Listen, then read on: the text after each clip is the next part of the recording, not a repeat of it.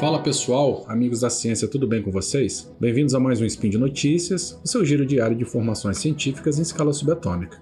Eu sou o Werther. E hoje, sexta-feira, dia 16 Auroram do calendário Decatrium, ou 17 de janeiro. Eu quero falar com vocês sobre um artigo muito interessante publicado recentemente. O título dele é Potencialidades do ensino de biologia por investigação.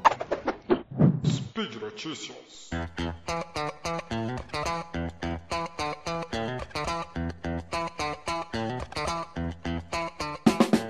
Esse artigo foi escrito pela Daniela Lopes Scarpa e pela Natália Ferreira Campos, é, do Departamento de Ecologia e também do Programa de Pós-Graduação Interunidades de Ensino em Ciências da Universidade de São Paulo, da USP. Bom, as autoras já começam esse artigo com uma frase bastante impactante. Segundo elas, a biologia pode ser uma das disciplinas escolares mais interessantes ou mais enfadonhas para os estudantes, dependendo do modo como ela for abordada. Bom, essa afirmação faz muito sentido, né? Imagine vocês aí, tenta se lembrar de alguma aula de biologia que você teve, que foi maravilhosa, e alguma outra que você teve que foi um horror na vida, né? Todo mundo já passou por isso. Mas esse assunto é bastante interessante, né? Porque uh, o ensino de ciências, de ciências como um todo, não só da biologia, é uma excelente ferramenta né, para contra o obscurantismo que nos cerca, né? sempre nos cercou e, nessa, e hoje em dia nos cerca ainda mais. Pensar ciência, pensar o método científico nos faz né, nos libertar das amarras da ignorância. Da ignorância do sentido de não conhecer, né? isso em todos os aspectos da ciência. E nesse artigo as autoras relatam bastante sobre isso. Bom, elas ainda falam que, né, Articulando aspectos do consenso construtivista com os eixos da alfabetização científica, o artigo ele pretende mostrar as potencialidades do ensino por investigação no ensino de biologia, de forma a torná-lo mais significativo aos estudantes. Lembrando que esse é um exemplo né, é, do ponto de vista das ciências biológicas, mas uh, o ensino por investigação ele pode ser aplicado em qualquer área do conhecimento. Elas relatam ainda né, que sequências didáticas baseadas no ensino por investigação podem ampliar os objetivos do ensino da biologia, na perspectiva da alfabetização científica. E elas começam o assunto fazendo um resgate histórico né, sobre, sobre o tema abordado, comenta que no passado o professor era tido como um detetor do conhecimento, né, que poderia ser transmitido unidirecional para o aluno e receber de maneira passiva e, e como uma tábula rasa. Hoje, acredita-se que os estudantes estão no centro do processo de aprendizagem, ou pelo menos deveriam estar agindo ativamente na construção do conhecimento, a partir de conhecimentos que já possui sobre os fenômenos, por meio de oportunidades oferecidas pelos professores. Esse conceito de tábula rasa né, é muito discutido e conversado tanto na filosofia quanto na sociologia, até na, na, na licenciatura, né, na formação de professores. E é um assunto bastante interessante, mas podemos, pode ser né, utilizado e aprofundado em alguma outra situação.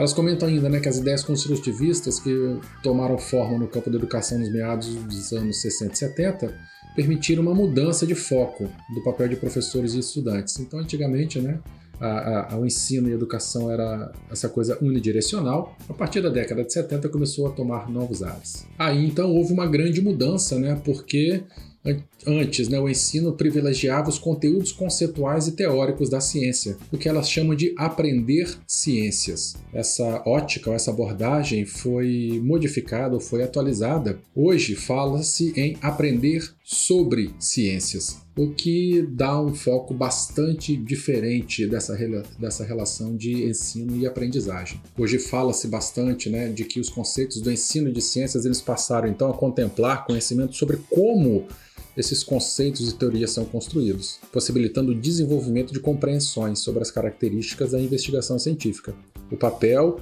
e o status do conhecimento gerado das investigações. Também né, as dificuldades enfrentadas pelos cientistas, a validade das conclusões científicas, as relações entre ciência, tecnologia e sociedade, além então de proporcionar aos estudantes oportunidades de se envolverem em práticas científicas e, e resolução de problemas. Então, antes, né, é, falava-se de aprender ciências, hoje falamos de, em aprender sobre ciências. E diria um passo além, para mim, uma coisa muito significativa: aprender a fazer ciência. Né? Então, se desde o começo a gente colocar o método científico, falar sobre isso com os alunos, é, em todas as áreas do conhecimento, né, eu gosto muito de comentar sobre isso. A gente ajuda a diminuir o obscurantismo da nossa sociedade como um todo. Bom, elas comentam ainda que a alfabetização científica ela está suportada né, por três diferentes dimensões e que são elas, né, a compreensão básica de termos, conhecimentos e conceitos científicos fundamentais, compreensão da natureza das ciências e dos fatos éticos e políticos que circundam sua prática, e o entendimento das relações existentes entre ciência, tecnologia, sociedade e meio ambiente. Então, trabalhando esses três aspectos, a gente consegue né, realizar ou contemplar a alfabetização científica como um todo, com os nossos pequenos aí, né, que estão por vir. Bom, ainda no ensino de ciências por investigação, as autoras elas fazem um esquema bastante didático, né, bastante interessante sobre o método científico, é, como uma proposta de, de abordagem né, do assunto em sala de aula, começando tudo como pela orientação. Da orientação, a gente parte então para a conceitualização, baseado em questões e hipóteses, é isso? A investigação como si, a investigação por si, através da exploração, experimentação, interpretação de dados e a conclusão. Isso tudo numa sequência de retroalimentação, né? Resultados esperados e conclusivos eles levam a conclusões, obviamente, a apresentação de resultados. Se o resultado não é o que a gente esperado, né? Se a gente refuta a hipótese, então a gente parte para uma nova ou muda a questão ou muda a, o processo de investigação e aí vai. Então, isso não deixa de ser uma, uma, exemplificação bastante interessante do método científico, mas de uma maneira resumida e bastante didática. Né? É, falando em resumo, resumo, resumo, né? a gente parte de evidências e chega em conclusões, explicações ou posições. Tudo, obviamente, baseado em justificativas bem fundamentadas. Bom, na sequência a, e finalizando esse artigo, as autoras exemplificam o assunto com um plano de aula sobre transgênicos, né? E eu gostaria de fazer o convite para você, amigo e amante da ciência, para ler esse artigo. É um artigo texto, é uma revisão bibliográfica sobre o assunto, mas muito interessante. Tem uma visão bastante progressista aí do nosso ensino de ciências. E, e é isso. No mais, me despeço por aqui e sempre lembrando que porque sim não é resposta. Né? O nosso SciKids está aí para isso. E se alguma criança vier lhe perguntar algo que você não saiba, vão os dois em busca das respostas. Bom, dúvidas, críticas ou sugestões, contato.sicast.com.br ou no meu e-mail, berterk.gmail.com. Me segue lá no Twitter e no Facebook. Se tiver alguma sugestão de pauta ou sugestão de assunto para ser abordado, pode falar diretamente comigo. E lembrando que esse podcast só é possível através do seu apoio e patronato. Um beijão para você um beijo no coração, um grande abraço e bora viver. Tchau, tchau. Até o próximo Spin.